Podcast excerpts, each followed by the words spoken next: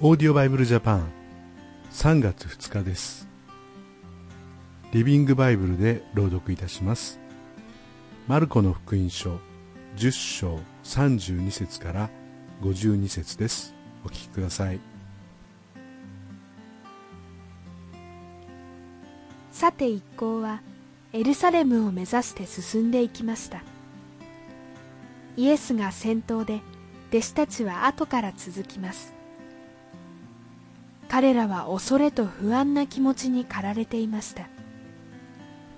そこでイエスは弟子たちを脇へ呼びエルサレムに到着してから自分の身に起こることをもう一度話して聞かせられました。エルサレムに着くとメシア救い主の私は捕らえられ祭司長やユダヤ人の指導者たちに引き渡され死刑を宣告されます。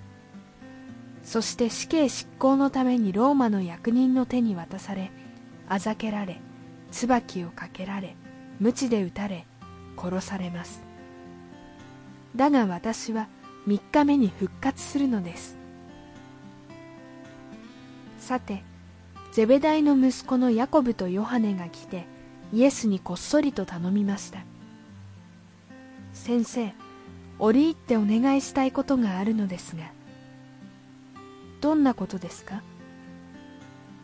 実はあなた様の御国で私たちをあなた様の次に高い位につかせていただきたいのです。一人はあなた様の右に一人は左にという具合に。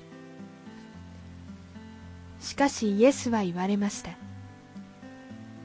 あなた方は何も分かっていませんね。私が飲もうとしている恐るべき杯を飲み私が受けようとしている苦しみのバプテスマ洗礼を受けることができるとでも言うのですか？できますともと自信を持って答える二人にイエスは確かにあなた方は私の杯を飲みバプテスマを受けるでしょう。だが誰を私の次の位につかせるかは私が決めることではありません。もうすでに決まっているのです。とおっしゃいました。このヤコブとヨハネの願い事を知った他の弟子たちは猛烈に腹を立てました。それでイエスは皆を呼び集められこう言われました。あなた方も知っている通りこの世の王や高官は支配者として権力を欲しいままにしています。しかしあなた方の間では違います。偉くなりたければ皆に使えるものとなりなさい。人を支配したければ奴隷のように使えるものとなりなさい。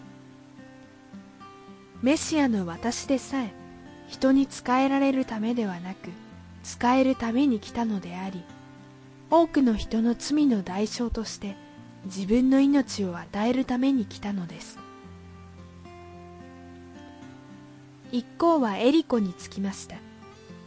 やがてその町を出ようとすると大勢の群衆がついてきます。その時テマイの子でバルテマイという名の盲目の小敷が道端に座っていました。ナザレのイエスのお通りだと聞いてバルテマイは大声を張り上げました。イエス様ダビデ王の子よどうぞお助けを。うるさい黙れと誰かが怒鳴りつけました。それでもバルテマイはますます声を張り上げああダビデ王の子よお助けくださいと繰り返し叫びました。その声を聞きつけてイエスはつっと立ち止まりあの男を連れてきなさいと言われました。そこで人々はその盲人に運のいいやつだおいイエス様がお呼びだぞと告げました。バルテマイは羽織っていた上着をパッと脱ぎ捨てると喜び勇んでイエスのそばに飛んできました。どうして欲しいのですか？とイエスがお尋ねになると彼はもどかしげに先生見えるように見えるようになりたいんですと答えました。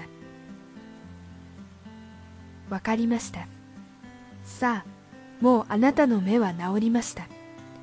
あなたの信仰があなたを治したのです。イエスがこう言われた瞬間彼の目は見えるようになりイエスについていきました。偉くなりたいと思っている弟子たちに対してイエス様はあなた方は何も分かっていませんねと言いました。これは新海訳の方ですとあなた方は何を求めているのか自分でわからないのですというような言葉になっています。これは私にとって思い出深い御言葉で大学生の時まだクリスチャンになる前ですね三浦恵子さんの書かれた「新約聖書入門」という本を読んでいました。その中でこの御言葉に出会い自分の姿を言っているように感じました。一生懸命勉強して良い就職をしてというような、まあ、そんなことしか考えていないところがありましたけれどもしかし、えー、あなたは実は本当に何を求めているのか自分で分かってないでしょうというようなそんな問いかけに思えたのです。心揺さぶられてそして私にとって本当に必要なものは一体何なんだろうか。私は何を求めて生きていけばいいのだろうか。そんな求道心が起こされた御言葉です。そしてクリスチャンになり、えー、やがて牧師になるという思いがけない人生を歩んでいます。皆さんの上にも神様の御言葉によって新たな気づきが与えられますように。それではまた明日お会いしましょう。さようなら。このオーディオバイブルジャパンはアメリカのデイリーオーディオバイブルの協力によりメッセージ小暮達也ディレクターティム・ジョンソンでお送りしました。